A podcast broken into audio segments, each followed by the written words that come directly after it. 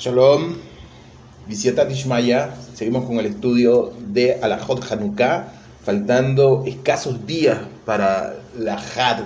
Baruch Hashem nos ha permitido que lleguemos a otra celebración más. Queremos dedicar esta, este shiur por la Refuah Sholema de los Rabanim que se encuentran enfermos, del Rabir David Pérez que se encuentra en cama, igualmente su amada esposa, el rabino Abraham Yair Halach, igualmente se encuentra mal de salud, Hashem de Refuah sobre su vida.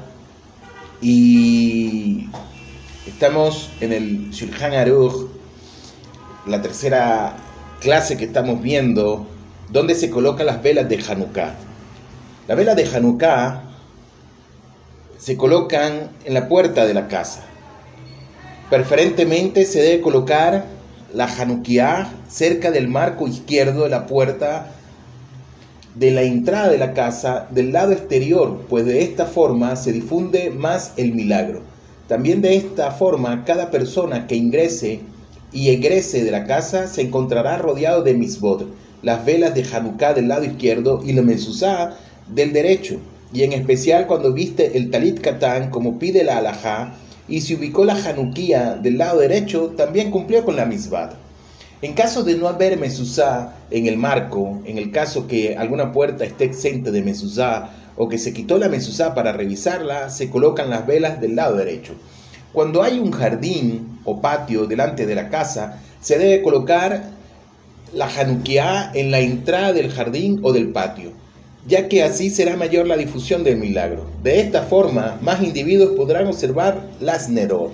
Aquel que vive en un departamento debe colocar las velas en la ventana que da hacia la calle.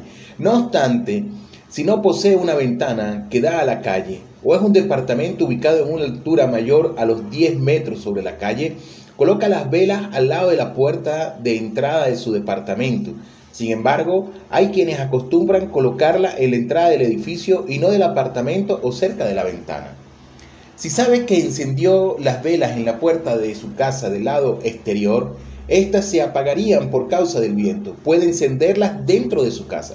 Aquel que coloca las Nerod dentro de una caja de vidrio para poder ubicarlas fuera de la casa, debe cuidarse que al encenderlas el viento no pueda apagarlas ya que si se apagaran en el momento de encenderla, no cumple con la misma, ya que en el momento de encenderla no pueden estar cubiertas con una caja de vidrio.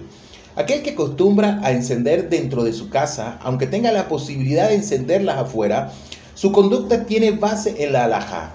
En las últimas generaciones, hay quienes acostumbraron a encender las Nerot de Hanukkah dentro de la casa y no del lado de afuera, y así es la costumbre de la mayoría de las comunidades sefaradín. Esta conducta tiene base en la, alajá, más cuando se trata de un sitio donde se puedan apagar las velas o que las velas puedan, se las puedan robar. Y si la casa tiene una ventana que dé a la calle, es bueno prenderla cerca de la ventana. Ahora, la ubicación de las Nerot Hanukkah. Es preferible colocar las velas por encima de 3 tefajín, que son 24 centímetros aproximadamente, hasta 10 tefajín, 80 centímetros del piso de la casa. Aquel que colocó las velas por debajo o por encima de estas medidas también cumplió con la misma. Si la ventana del departamento se encuentra a más de 80 centímetros de altura del piso, se puede poner las velas allí, no hay ningún problema aquel que colocó la Hanukkah por encima de los 20 amod, 9 metros con 70 centímetros, con 60 centímetros, perdón, no cumplió con la misbah y debe encender por segunda vez ubicándola en el lugar correcto, pero sin decir la braja. Aquel que vive en un piso alto, a pesar de estar ubicado a más de 20 amos de altura sobre la calle, no es necesario que encienda las Nerot de Hanukkah en un piso más bajo, sino que las encienda en su casa y de todos modos que no las encienda cerca de la ventana que da a la calle, por cuanto que igualmente los que transitan por la calle no alcanzan a verla, sino que lo haga cerca de la puerta de su casa del lado exterior, como dijimos anteriormente. Una casa con dos puertas Una casa o un departamento que tiene dos entradas en distintas direcciones, se encienden las velas de la Hanukkah de la Hanukkah en ambas puertas, para que nadie sospeche que no encendió las velas de Hanukkah. No obstante, solo bendice una sola vez. Pero si las dos entradas tienen la misma dirección, no es necesario encender en ambas entradas. En nuestros tiempos, en que acostumbra a encender la Hanukkah dentro de las casas, y por ende aquellos que transitan por la vía pública no la ven, no es necesario encender en ambas puertas que tienen distintas orientaciones. Encender las velas en el lugar que permanecerán.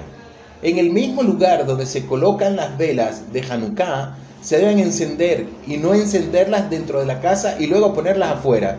Quien encendió las velas y luego las colocó en otro lugar, debe apagarlas y volver a encenderlas sin recitar las brajot. Por eso, si el dueño de la casa está enfermo y no puede levantarse de la cama, no deben traer las Nerod para que las encienda y luego colocarlas en otro lugar, sino que, sino que nombre, el papá nombre a otro hijo de la casa para que bendiga y encienda las velas en su lugar, cumpliendo de este modo con el precepto de la misma. Que tengamos todos una linda semana, un feliz día para cada uno de ustedes. Shalom, Leit Hasta la próxima.